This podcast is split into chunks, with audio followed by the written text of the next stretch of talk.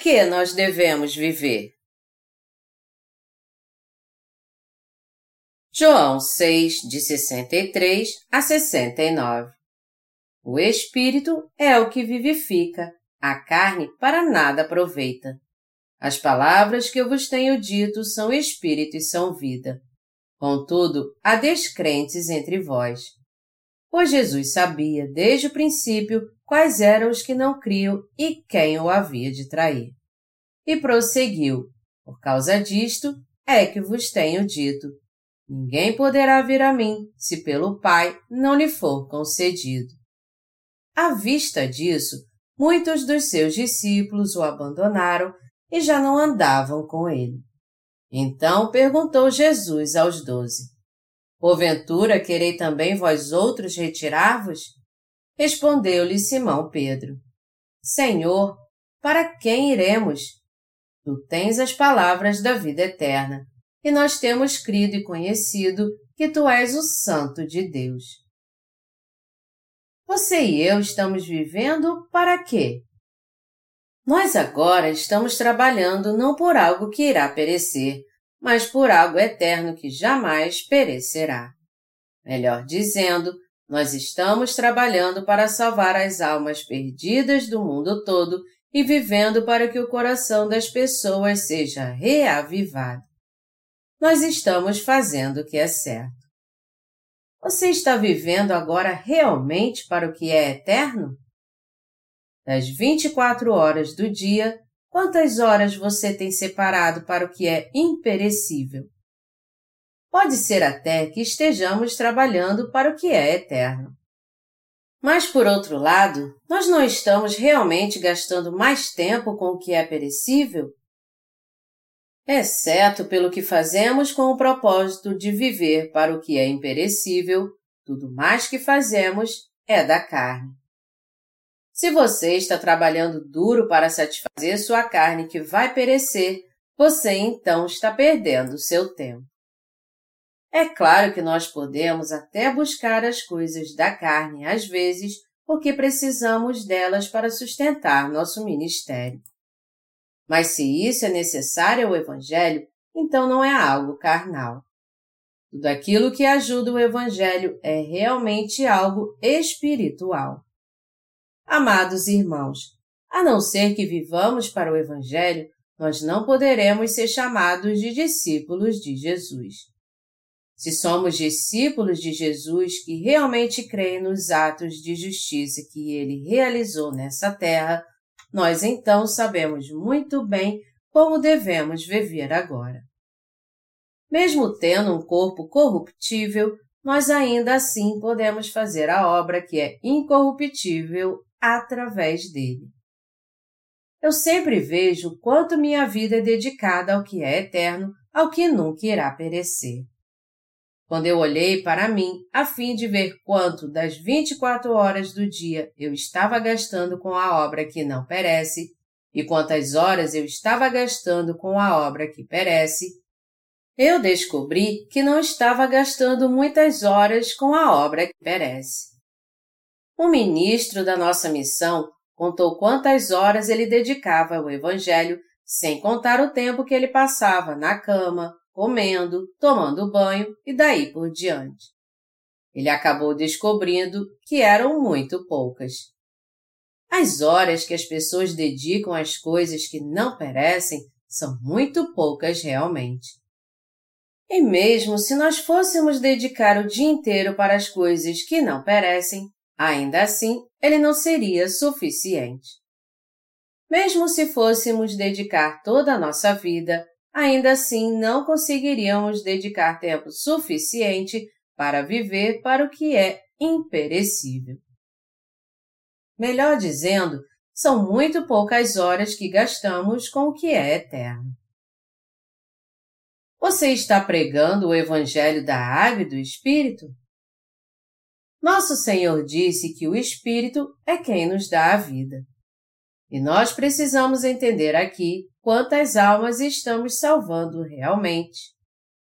Existe alguém que recebeu a remissão de pecados através de você por você ter pregado o Evangelho da Água e do Espírito para ele?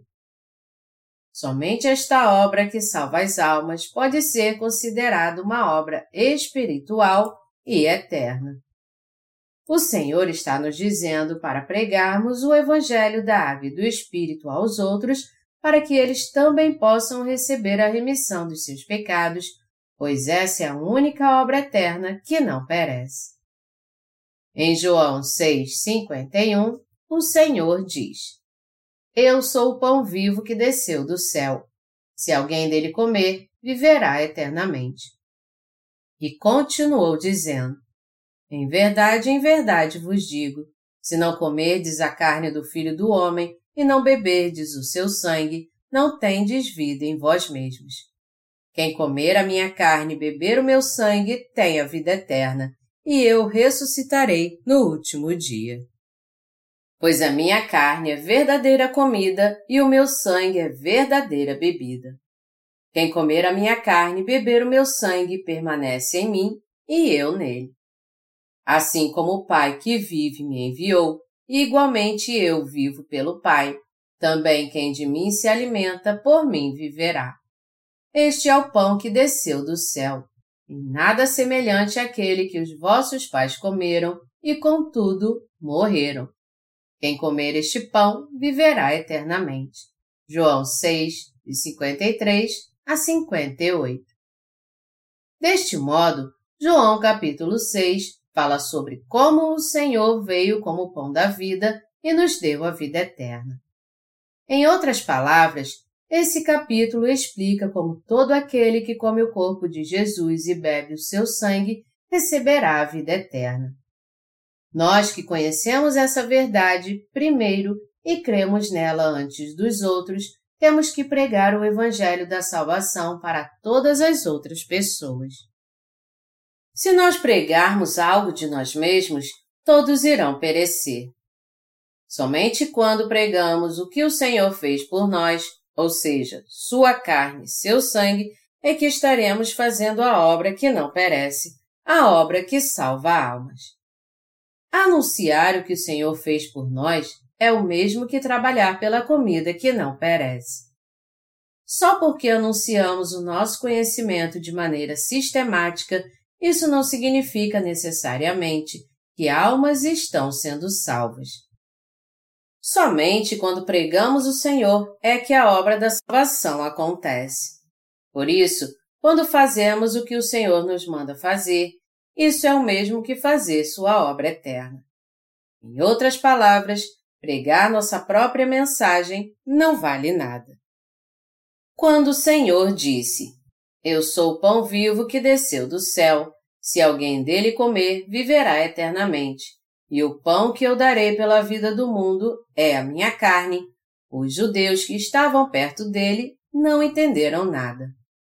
Eles começaram a dizer entre si então: como este homem pode nos dar sua carne para comer?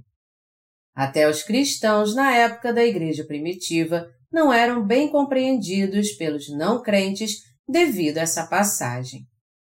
Naquela época, já que os cristãos eram perseguidos, eles procuravam se esconder em cavernas subterrâneas chamadas catacumbas para adorar a Deus, e as pessoas que vinham para a igreja pela primeira vez ficavam chocadas quando o pregador dizia: Todo aquele que comer o corpo do Senhor e beber o seu sangue receberá a vida eterna. Alguns não entendiam bem isso e pensavam: essas pessoas são canibais? Por mais que elas estejam com fome, como é que podem devorar umas às outras? E conforme essa falta de entendimento crescia, Cada vez mais os cristãos eram levados à morte na época da Igreja primitiva. A Igreja Católica celebra a Eucaristia em todas as missas e os seus devotos comem o pão que é dado pelo Padre. E eles acreditam que quando o Padre abençoa um pedaço de pão, este realmente se transforma no corpo de Jesus. Eles acreditam também que quando o Padre ora pelo cálice de vinho, este, de fato, se transforma no sangue de Jesus. Tal doutrina é chamada de transubstanciação. Por essa razão, os católicos acreditam que podem receber a vida eterna se participarem da Eucaristia, comendo pão e bebendo vinho. E é assim que eles praticam a sua religião. Tudo isso, contudo, é algo totalmente infundado. Crer que Jesus veio a essa terra no corpo carnal, levou nossos pecados ao ser batizado, morreu na cruz e assim nos salvou de todos os nossos pecados, é isso que significa realmente comer o corpo de Jesus e beber o seu sangue. Jesus nos salvou de todos os nossos pecados e nos deu a sua vida através do Evangelho da Água e do Espírito. Para nós, aceitar o Evangelho da Água e do Espírito dado por Deus em nosso coração é o mesmo que nós comermos o corpo de Jesus e bebermos o seu sangue. Nenhum outro senão este Evangelho é o próprio pão que salva almas. Examinemos a nós mesmos para que possamos ver o quanto estamos vivendo para o Senhor atualmente. Como você vive neste mundo? Você está vivendo apenas para ter bênçãos materiais? Não, claro que não. Nós estamos vivendo nessa terra para salvar as almas perdidas.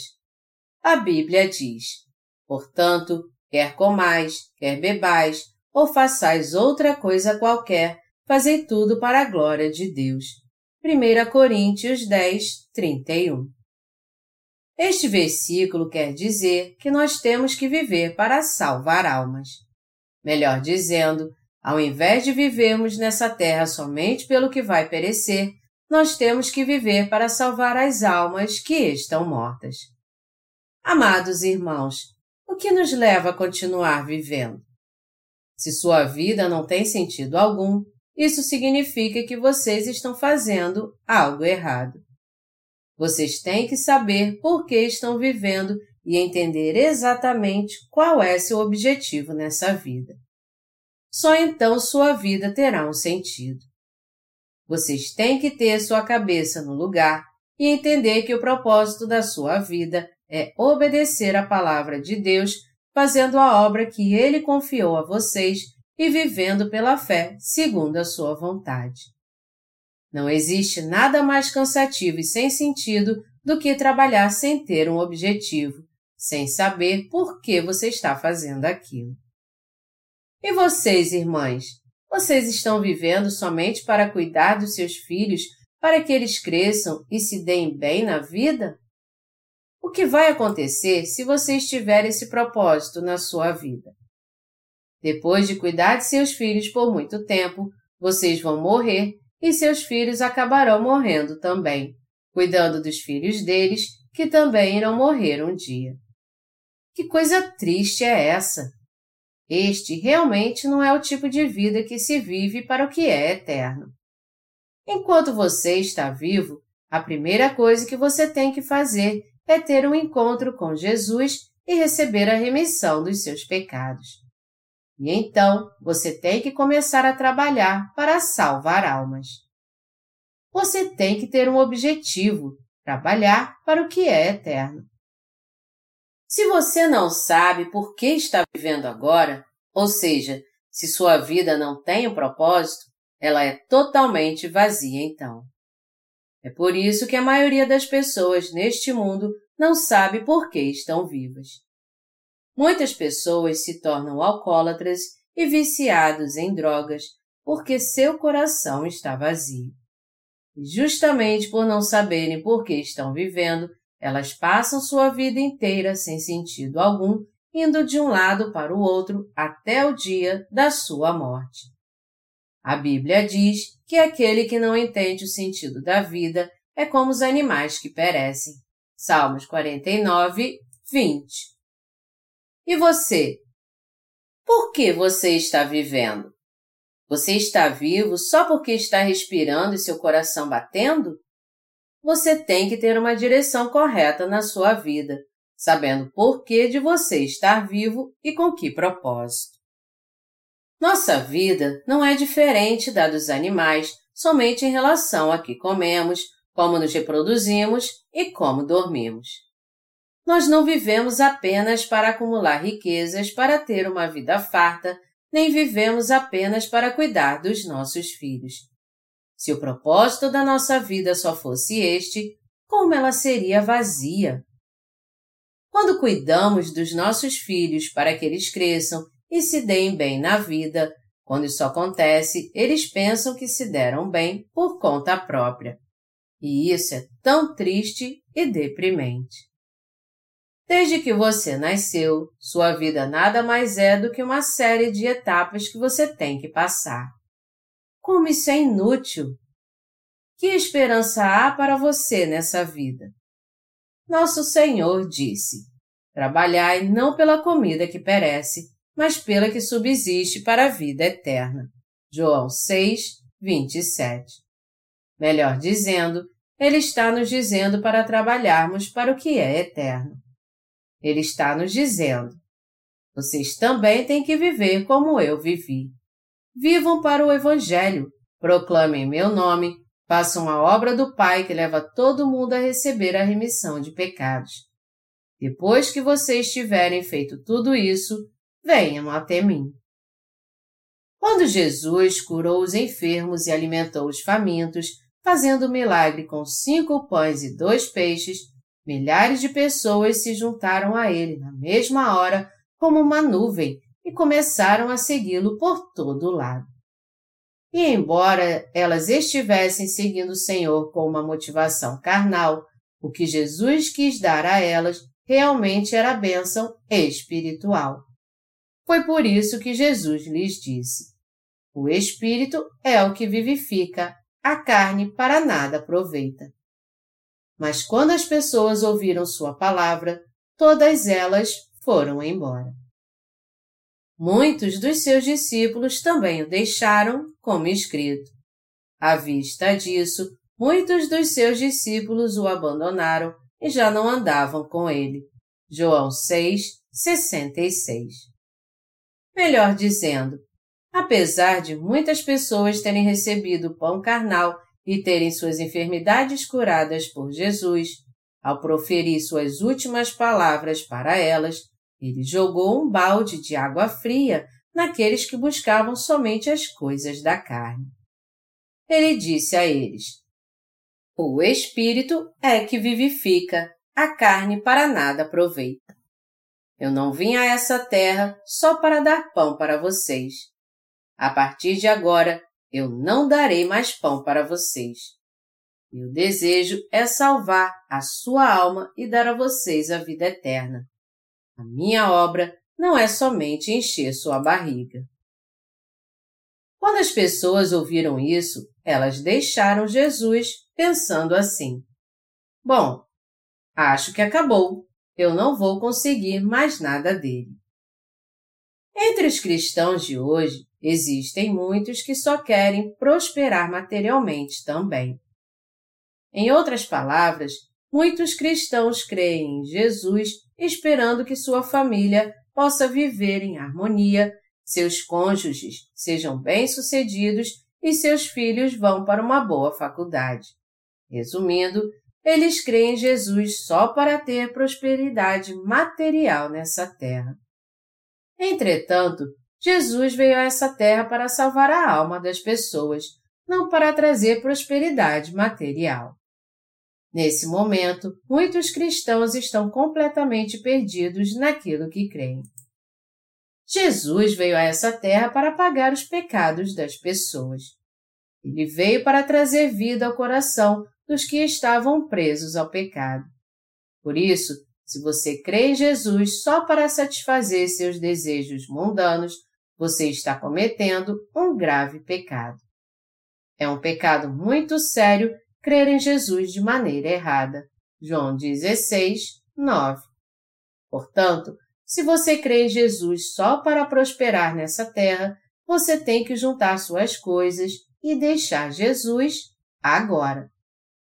O melhor que você tem a fazer então é viver neste mundo da melhor forma possível. E se durante toda a sua vida você tem vivido assim, pelo menos você vai poder comprar uma casa para morar e guardar dinheiro para sua aposentadoria.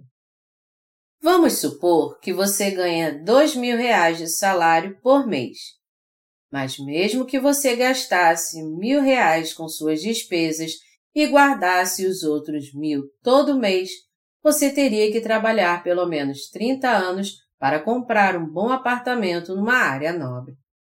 Além disso, se você sofresse algum acidente ou ficasse doente, você teria que gastar todo o dinheiro que você havia economizado esse tempo todo. Mesmo que você guardasse dinheiro sua vida toda, tudo que você teria para deixar para os seus filhos seria uma casa e um carro. Mas depois de morrer e deixar essa herança para os seus filhos, o que você teria para apresentar a Deus?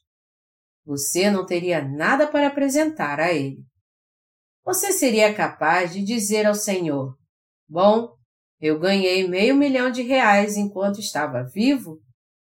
Não, você não poderá dizer isso a ele. O Senhor disse: Aquele que vos der a beber um copo d'água em meu nome, por serdes discípulos de Cristo, de modo algum perderá o seu galardão. Marcos 9, 41 o que o Senhor vai se lembrar é de como você fez a sua obra. Porém, poucas pessoas de fato fazem a obra eterna que não perece. E mesmo entre muitos pastores deste mundo, é raro ver algum que leva uma pessoa a nascer de novo. A grande maioria deles não faz nada a vida inteira. Todos esses pastores que vivem para o que perece e fazem outros viverem assim também, serão lançados no inferno e apodrecerão lá para sempre.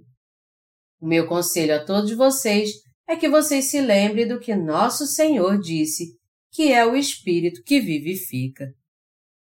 Ele nos confiou a obra que vivifica.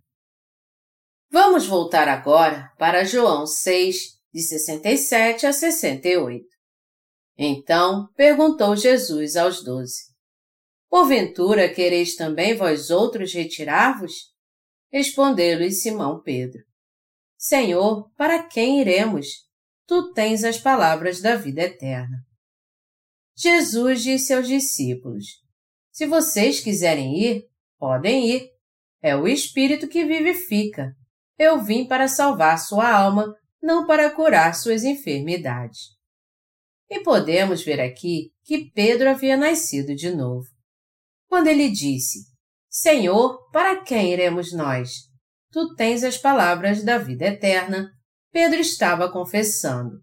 Sua palavra é a própria palavra da vida eterna, a palavra que nos salva. Sua palavra nada mais é do que a palavra de Deus. É segundo a sua palavra que nós podemos viver para sempre é segundo a Sua palavra que recebemos a remissão dos nossos pecados. Toda a nossa prosperidade e felicidade eternas vem da Sua palavra. Foi por isso que ele confessou: E nós temos crido e conhecido que Tu és o Santo de Deus. João 6, 69. Pedro creu na própria palavra da vida eterna. Nós temos que saber e crer no que o Senhor nos disse e também temos que viver segundo as suas palavras.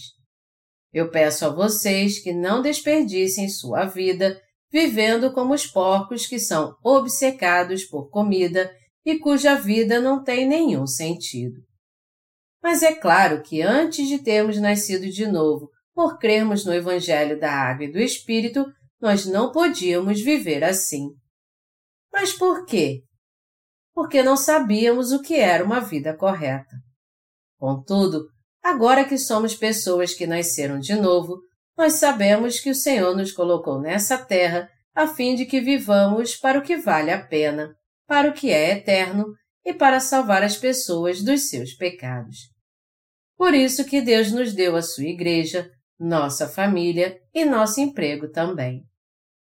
Eu aconselho a todos vocês a crer que Deus permite que tudo aconteça conosco para que nós venhamos a salvar almas. Nós temos que ter um entendimento espiritual correto sobre isso e viver pela fé. Você é tão imaturo que seu coração ainda está apegado a coisas carnais? Como é que eu posso vencer na vida e ser bem-sucedido nessa terra? O que eu tenho que fazer para viver feliz com minha família, já que agora eu não tenho mais pecado? Não é isso que você deseja acima de tudo? O meu conselho é que todos vocês entendam que não estão nesta terra para buscar essas coisas que perecem. Nós estamos aqui para salvar a alma das pessoas, para dar testemunho da palavra de Deus e para anunciar o Evangelho. Você tem que entender que Deus nos fez nascer de novo e nos colocou nesta terra a fim de confiar a nós a grande comissão de pregar o Evangelho da Água e do Espírito nós temos que viver para salvar a alma das pessoas. E temos que saber que a carne para nada serve. Tudo vai acabar, menos a obra de anunciar o Evangelho de Deus. Porém, nossa alma é salva quando nós cremos em Jesus. E ainda que nosso homem exterior se corrompa, o interior, contudo, se renova de dia em dia. 2 Coríntios 4,16 nós temos que viver para salvar outras almas. Nós temos que viver o resto de nossa vida buscando tesouro que jamais perecerá. Seja em casa ou no trabalho, nós temos que fazer tudo para salvar almas. E também temos que dedicar tudo o que temos para alcançar esse propósito. O que quer que façamos, temos que fazer a obra do Espírito. Amados irmãos, quer comam ou bebam, eu quero que vocês vivam para fazer a obra que o Senhor confiou a vocês. Porque Deus salvou você e a mim. Se tudo que você quer na sua vida de fé é ficar rico materialmente, é melhor você sair da igreja de fininho então. Se por outro lado você quer viver toda a sua vida para anunciar o Evangelho ajudando a Deus, você tem que fazer parte da igreja. Se alguém que nasceu de novo só vive para sua carne, seu coração nunca estará satisfeito. E Deus também não vai deixar que ele viva assim. Se algum dos meus amados acabar se apaixonando pelo mundo, Deus fará tudo o que é necessário para que ele volte para ele. Amados irmãos, nossa igreja não é uma igreja do mundo. Se vocês quiserem viver felizes no Senhor, vocês terão que viver sua vida toda fazendo a obra para salvar almas. Se é isso que vocês querem, fiquem conosco então. Mas se não é isso que vocês querem, vocês têm que juntar suas coisas então e ir embora.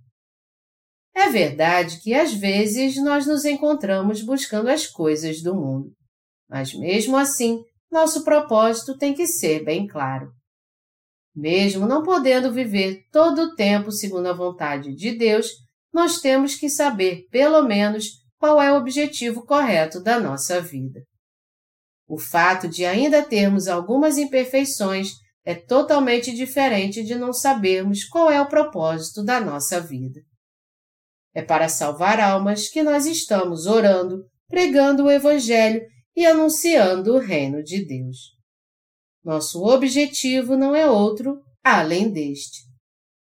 Os justos têm que crer somente na justiça de Deus, assim como devem viver apenas para essa justiça também.